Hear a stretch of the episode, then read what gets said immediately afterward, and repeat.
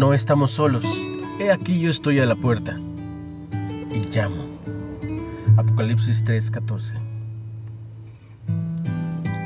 En su minicuento de suspenso La llamada, Frederick Brown escribió, el último hombre sobre la tierra estaba solo en una habitación. Entonces llamaron a la puerta. ¡Ay! ¿Quién podría ser? ¿Y qué querría? ¿Qué cosa misteriosa venía a buscarlo? El hombre no está solo y tampoco nosotros.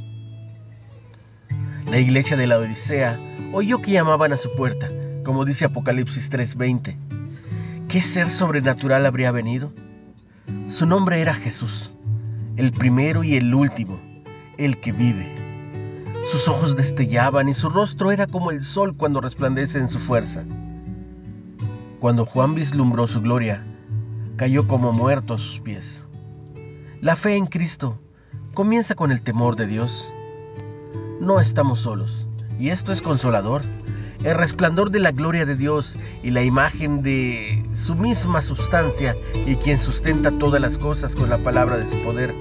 Velo en Hebreos 1. Sin embargo, no usa su fuerza para matarnos, sino para amarnos. Escucha su invitación. He aquí yo estoy a la puerta y llamo.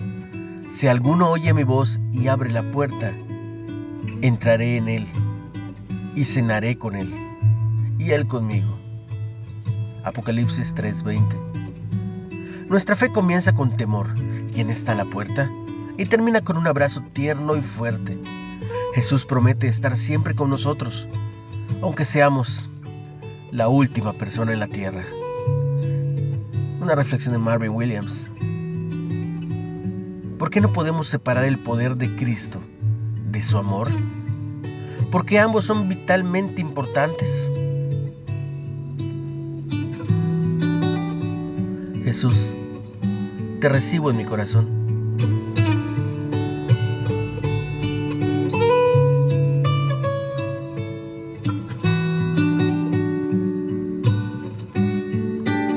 Puedes buscarnos en Facebook como Folleto Ministerios Carisma Especial. Recibe mucha bendición como todos los días. Se lo pido al Padre, en el nombre de Jesús.